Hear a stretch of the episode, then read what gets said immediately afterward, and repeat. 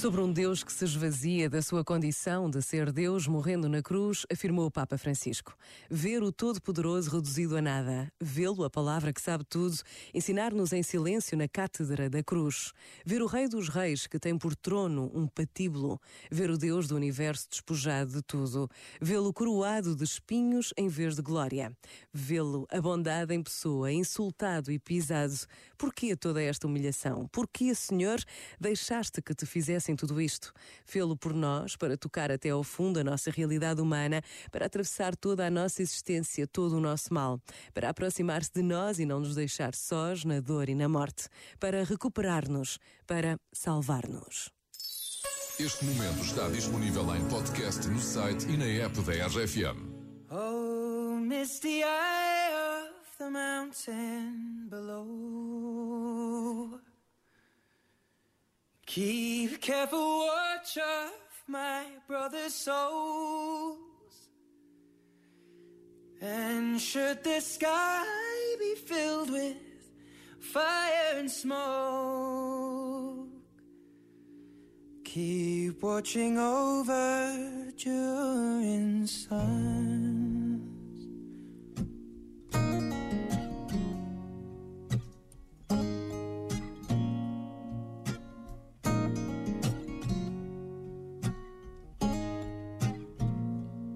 This is to end in fire, then we shall all burn together.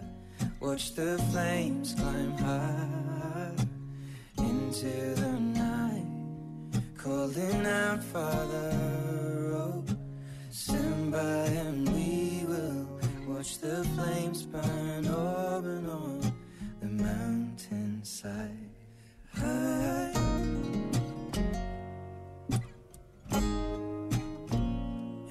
should die tonight. We should all die together. Raise a glass of wine for the last time. Cooling out, Father. Oh, prepare as we will watch the flames burn open on the mountainside. Desolation comes upon the sky. Now I see fire inside the mountain. I see fire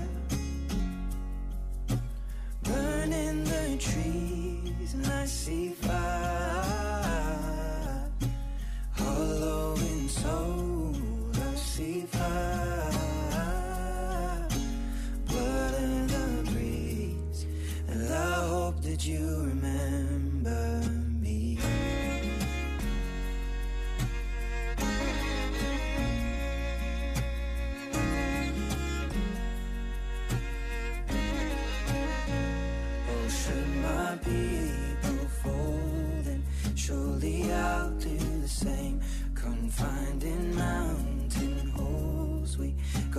Close to the flame, calling out, Father, oh, hold fast and we will watch the flames burn open on the mountainside.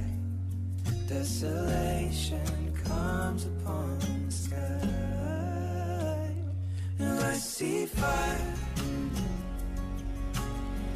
inside the mountain. I see fire